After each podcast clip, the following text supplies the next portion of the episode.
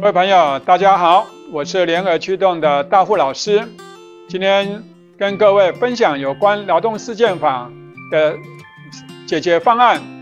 因为我们是顾问公司，所以有很多的企业界朋友很担心，一百零九年一月一号劳动事件法施行之后，对于劳资关系这方面的一个影响，那常常问我们说有什么样的一个解决应应的办法。那在这边，大户老师要跟各位朋友分享我们公司的一个全方案的劳务管理这方面的一个解决方案。假如说贵公司委托我们辅导的话，我们会协助贵公司执行以下几个项目。第一个就是有关于工作规则的制定或者是送审。假如说您公司从来没有制定过工作规则，那刚好趁这个机会呢，能够去做那个制定的动作。或者是您公司已经制定过了，但是因为已经很久的时间了，所以也透过这一次的机会来重新做讨论。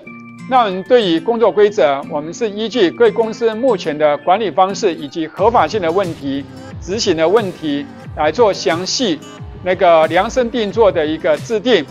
那把整个制定完成的工作规则送到劳工局去做审核的动作。那这样子。请劳工姐来帮贵公司的工作规则背书，这个是最理想的方式。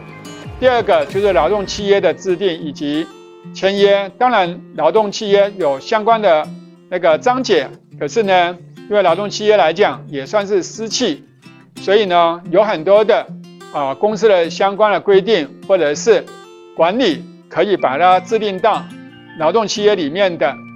那第三个就是薪资结构的设计。或许各位，您公司有各种的薪资的科目，可是呢，依照劳动事件法来讲，所有的科目这方面的一个啊给付都算是工资。那到底我们要怎么样去做规范，才能真正的啊推定为福利科目、被工资的项目呢？这个部分我们都要经过详细的一个讨论以及规范，甚至就是说。有关加班费、劳保、健保、劳退这方面的一个投保以及计算方式，都要做一个正确的一个规划。那以上这三种规划之后呢，我们切实要执行之后，记得我们会协助贵公司跟员工来做说明的这样一个动作，那员工完全的了解，这样您推动起来才会顺利哦。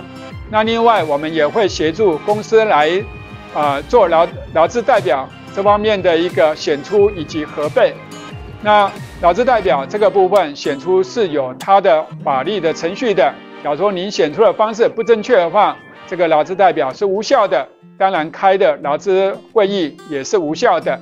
所以要做正确的一个选出的那个劳资代表，以及劳资会议到底要记录哪些东西呢？这个也我们也会来协助您做这方面的一个规划，以及。另外就是职业灾害这方面的一个风险转嫁评估，那有关于这个部分，我们也要有正确的认识，不然的话，职业灾害是企业付出很重要的一个这样的一个成本。